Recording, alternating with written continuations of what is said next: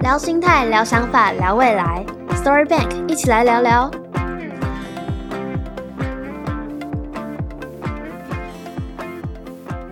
Hello，大家好，我是一起来聊聊 Story Bank 的主持人 Helen，我是 YC，欢迎回到我们的第二期节目。这集是 YC 的职涯分享下集，所以如果还没看过上集的，请先去听上集哦。这集主要聚焦在跟职场现实面的部分，那我们就直接开始吧。社会是现实的，没错。嗯，YC 先前有提到您是回国走食品业，也是在这个产业打滚了十多年。想要请问，嗯，一个大学生毕业生都会有一个问题，就是在毕业后要怎么选择，在是在国内升学、出国进修，或是直接进入职场呢？嗯，我觉得这个问题其实是在大学毕业之后，啊，如果钱家里愿意资助继续升学。那甚至有足够的经费可以往国外进修，那这个很自然的选择就是朝着这条路走。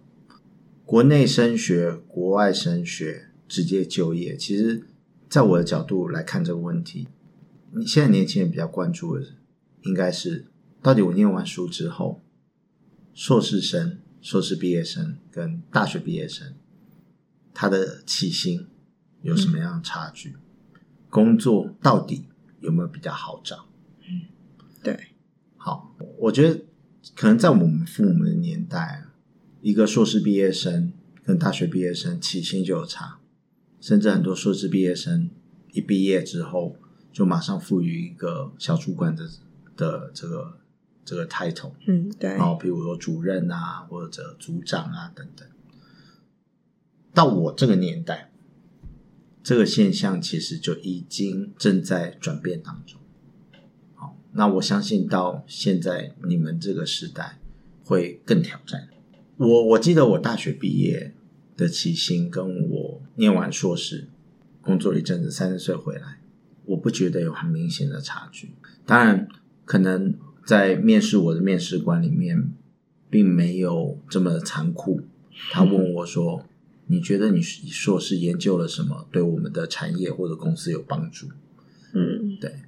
但是我常常自己心里面想说，我面试一些就是大学刚毕业的年轻人，不管他是硕士学历还是大学学历，对我而言，如果真的有硕士的学历，我很少在面试的时候有听到说，诶，他硕士研究了什么，是对产业有深入的理解。甚至说，在我们公司的领域上，他有直接的哦，说有学术的呃背景啊，来支撑他未来工作的内容。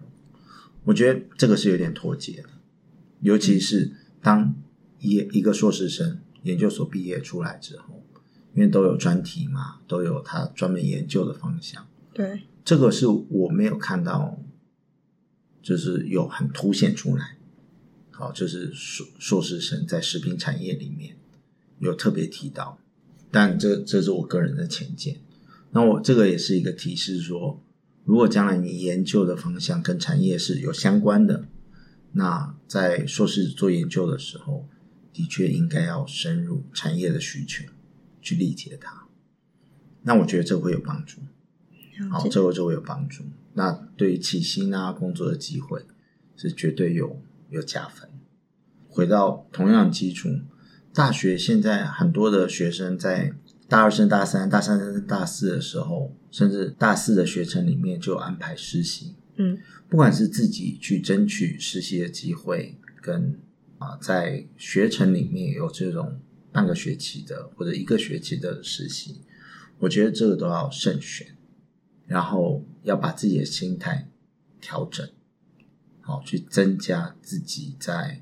未来进入到职场上给人家的印象，至于怎么做选择，这都是人生两年的规划。嗯，最后讲白了，也比较现实了，你还是要回到职场。对，今天即使是你爸爸的公司，它也是职场。对，对吧？对对，所以我觉得大学这个二十二岁毕业这一回事。我觉得还好。那至于国内念书、出国念书，我个人的感觉是，出国念书，它多的是一个生活的经验，生活不同文化的体验。那至于知识上的取得，我觉得在哪里都还好，对，了解。对，都是差不多的。嗯那 Y C 你刚才讲的，应该要是要多接触产业面一点。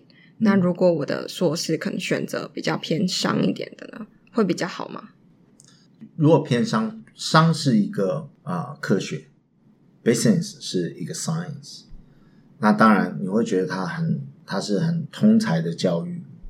我要说，其实任何一个组织，除非它是就是 non-profit 的 organization，那它可以呃不用做太多的这种商业考量。任何的一家公司，它都是在从事商业行为，它卖东西，所以当然学商，好、你可以找，可以进入到所有的公司、所有产业，它是门比较宽的，那你就是要慎选你喜欢的产业。所以很多大学生学的是会计啊，哇，这个找工作很容易；学商的找工作也很容易，因为这是实用的科学。嗯，了解。那像学食品、学营养，如果你真的要投身产业，那你的你要以专业的角度去投身产业，那你你就有所限制。对，不过它的优势是什么？优势是你如果这是你喜欢的产业，你已经有一个很好的学识的基础，在未来职场上遇到很多的事的时候，啊，甚至一些比较专业的知识、专业的议题，你要去探讨的时候，你有足够的知识去做分析跟判断，那这个是优势。当然，你刚刚讲了一个很有趣的话题，就是是不是念研究所念一点不一样的？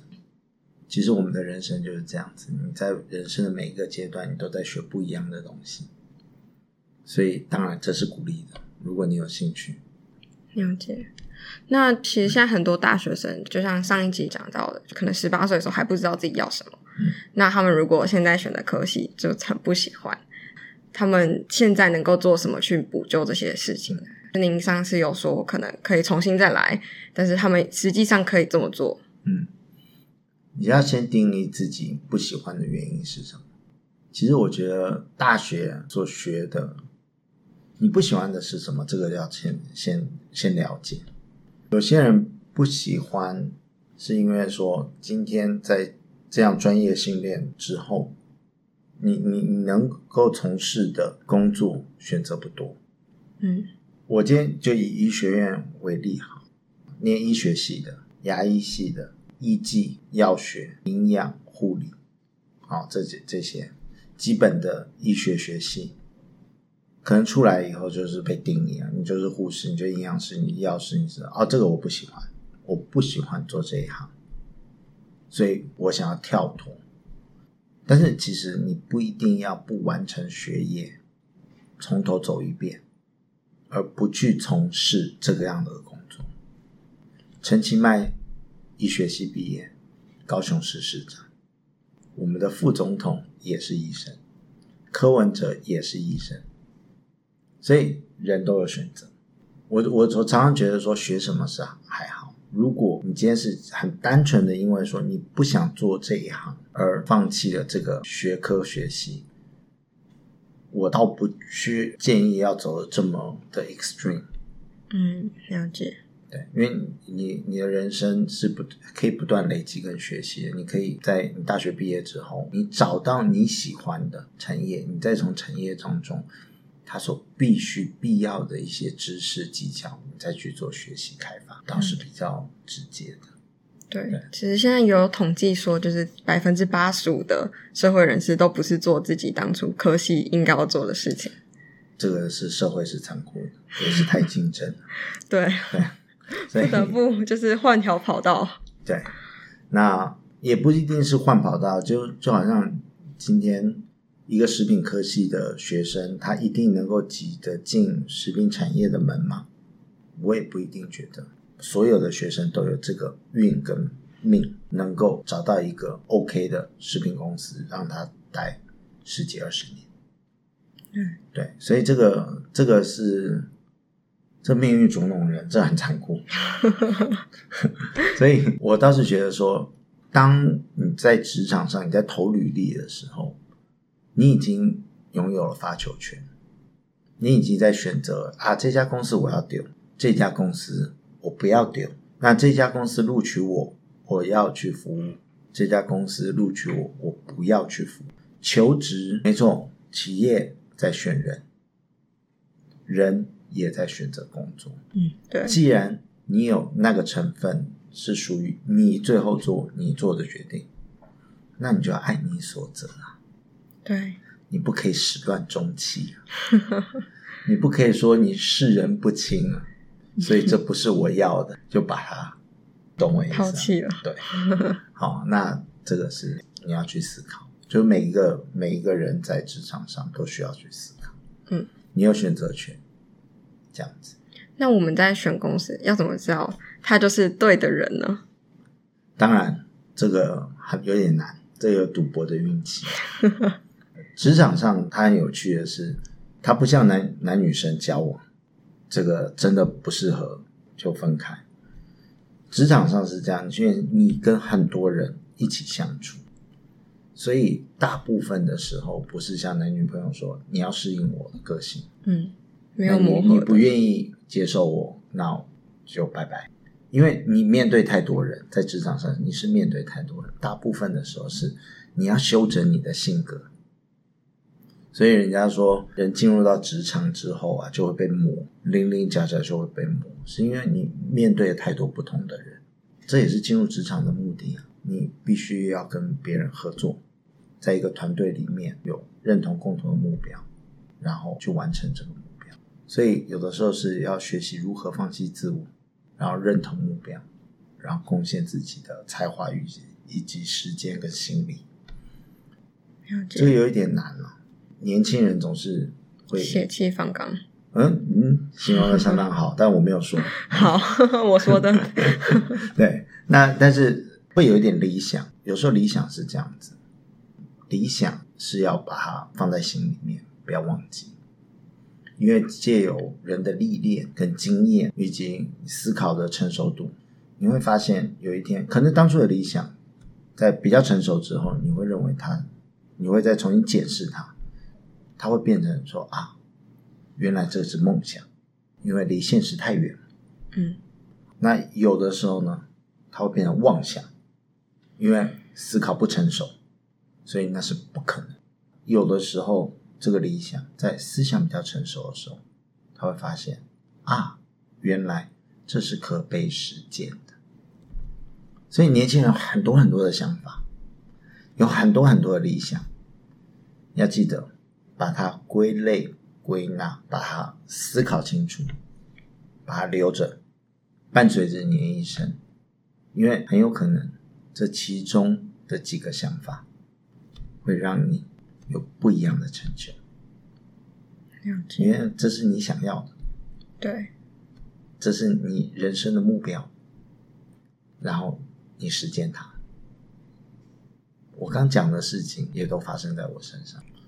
在自己心中要有一个自己的目标吧，不能忘。但我们常常因为太多的外物，就会忘记自己当初想要做什么事情。对，然后可能会因为工作或者薪水，或者是遇到的人，你就会开始对人生放弃了希望。讲的真好，这是真的。那其实现在的大学生，其实蛮多人内心有理想，他可能知道他自己的终极目标，可能想要当上高阶主管。但他现在完全没有方向，根本不就就不知道自己想要什么，或是也不知道要做什么。嗯，那如果你是这样的人，你会怎么做呢？嗯，我我觉得你刚刚讲的这个状况，就是我年轻的时候的状况。我真的觉得说，我对于自己人生啊，我的职场生涯的 status，或者说我想要 achieve 的那个 level 是很模糊的。我只能够想象说一个。虚拟的形态，穿着西装，然后打着领带，然后坐在一个很大的办公室，然后这样子好像很有成就。但是那个不是错，是因为我们对于我们想要的事物还没有一个很清楚的形体落在我们前面，说哦，我完成了这个，我走完这一步，我下一步是什么？嗯，每个年轻人都会遇到这个，因为我们对于职场，我们对于产业的认知是很很浅。对，那怎么样去突破这个？那很简单，就是给自己设定一个目标。我们将这样讲，一个人真的要能够了解一个工作，哦，把一个工作做得很好，他需要最基础的三年。那在这三年当中，如果你进入到一家公司，你在这三年当中，你会对于什么事情产生认知？第一个，你的工作内容，嗯，好，还有与这一个工作所产生相关对应的人，他的工作内容，对，不只是你自己哦，也包括跟你交接手、跟你一起合作的人，好，不同的部门产生认知。再来，可能对组织外面，就是所谓的产业，也产生了认知。所以，我觉得，当你有一个很模糊的想法，那个想法，你可以把它定义成，它叫做雄心壮志。嗯我想要为我的人生创造这样子的地位，这是很好的，保持它。那怎么样对于经营到那个程度？我的真的建议，第一个工作不要短于三到五年。嗯今天即使你觉得这家公司是地狱，嗯，你的老板虐待你，晚上九点打电话给你，要你做什么，忍住。只要他做一件事，那个是基本的底线。破了那个底线，你当然你有你的权利去离开这家公司。但是只要他定时发你薪水，你咬着牙撑过去，三到五年，你大概可以找到你自己到底该怎么样去经营你的事业的一个雏形。但是你知道吗？现在大学毕业生平均换第一次工作 是多久？三个月、六个月、六个月。其实不到一年。哦，对对，这个真是我刚才本来想讲的，现在的趋势就是这样。对所以我不知道他领白领了八个月的薪水，其实讲一句很实在，可能搞不好一家公司里面到底有多少人，他总经理、副总、协理，好，还有他的主管，所有他的同才，他都不一定认识，也，不一定叫得出名字，他就要走，太快了吧？太快了，真的太快了，所以但对现在年轻人来说，就是要蹲个两三年，就真的很困难了。这个不是只有你们这个时代，现在二十几岁会发生。其实，在我们这个时代，当初我们进入职场的时候，我们也会有这样的事情，因为这个社会就是一个金字塔。嗯，在职场上能够一步一步一步往上累积的人，最后走到这个金字塔的顶端的人，他要经过很多很多很多的基础，这样一步一步的走下去。很多人在前面的几步都没有走对，所以在每一个时代，你都会遇到这样子的状况，而不一定只是你们这个时代，不一定有人能够听到 Helen 的 Podcast，然后知道说原来哇，第一个工作要做三到五年啊，所以麻烦点阅跟订阅 Helen 的 Podcast，对，就会得到很多在这个职场上不同产业类别里面一些比较有经验的人士的经验分享。所以我真的觉得说，三到五年你第一个工作，你能不能给自己当做第一个目标？反正 nothing to lose。因为你工作三到五年，你也不过是二十五到二十八岁，你还很年轻。嗯，有这种想法真的是，可能二十五到二十八岁的那些人，对他们来说那一段是很漫长的过生活，有可能他们不喜欢那个工作，但有可能他们看不到未来。他们短们都觉得薪水太低，工作太吵，离家太远，然后老板不是人，对，然后没咖啡喝。可能有可能还要帮帮老板买咖啡。对对，但这个这个现象其实有的时候咬着牙就撑过去了，因为有一天当你走过这段路的时候，你回头看的时候，那一些可能帮人家买咖啡啊，帮人家准备会议室啊的工作，其实每个人都经历过，一直到现在，即使是我，我也都经历过。即使到现在，有的时候我还是得自己准备会议室啊。如果我不会准备会议室的话，还好我年轻的时候常常准备，要不然现在有的时候找不到人的时候，我还得自己准备的时候，我不会准备那多球，对不对？嗯对，对，所以所以我觉得还好，这是人生的经历，不要把那些太小的事情拘泥，然后去把扩大说啊，这个工作就不是我想要的。了解。嗯，那以主管的身份来看现在的新鲜人的话，嗯，你觉得现在新鲜人有没有缺乏什么，或是一些普遍的现象让你看不下去的？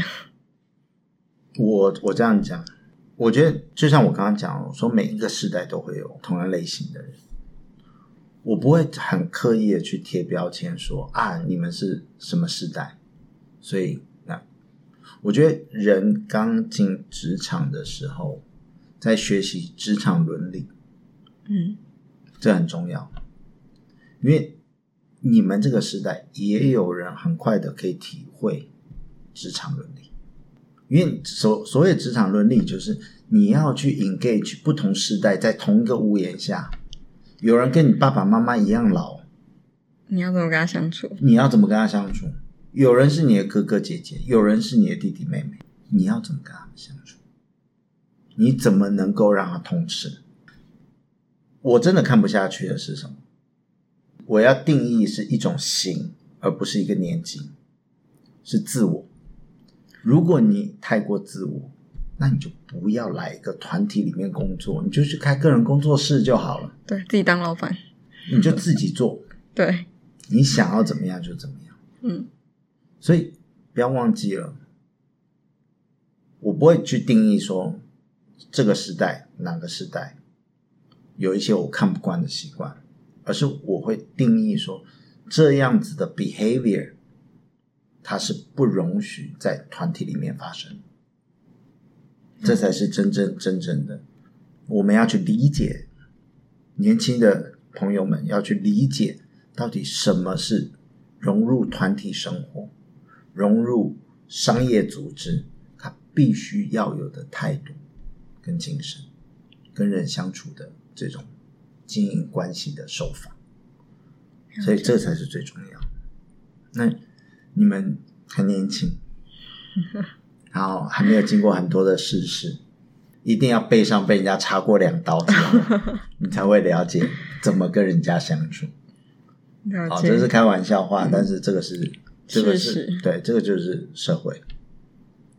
好，那嗯，我们刚才讲的是比较偏软实力的部分，就是跟人家相处，或是怎么去应对这个这这个残酷的社会。嗯那有没有一些硬实力是你觉得一定要有的？例如语言啊，或是一些特殊的证照啊，或是技能。现在 AI 或是大数据蛮流行的，你会不会觉得这些硬实力是有需要被培养的？好我觉得语言的确是很重要，但是现在 Google Translate 都可以直接把英文转韩文，韩文转中文，对，这样子，然后透过翻译机就可以帮你说出来。我觉得人在语言的这件事上，要拿捏到更下一个 level，就是你要对文化的理解。你知道有些人英文是 OK 的，嗯他不论书写，不论沟通，但是呃或者口语，他是 OK 的。但是他对于风土民情、不同区域的人，他的性格、他表达的方式是不理解。那对在在商业交往上或个人人际关系交往上，就会产生摩擦。我常常在讲说，嗯，台湾人跟日本人很不一样，日本人很有礼貌，没错，他可能对于你所表达的意见，他不一定认同，但是他也不会去附和，但是他也不会去针对你的意见有产生很强烈的 argument。一般人对于韩国人的民族性的理解是，他们很直接，然后他会跟你讲说，这他要的是什么，他不要的是什么。对泰国人，即使他不同意你，或者他不愿意照着你的方式做，他也会跟你萨瓦迪卡啊哦啊，对，会给你点点头。所以我认为说语言很重要，语言是去理解不同文化，让你去了解人的 behavior，让你去了解你怎么去跟人交往交友。共事做生意，一个很重要的桥梁。那当然语英英语是很基本的，嗯那从英语可以帮助我们去学习第三外语、第四外语。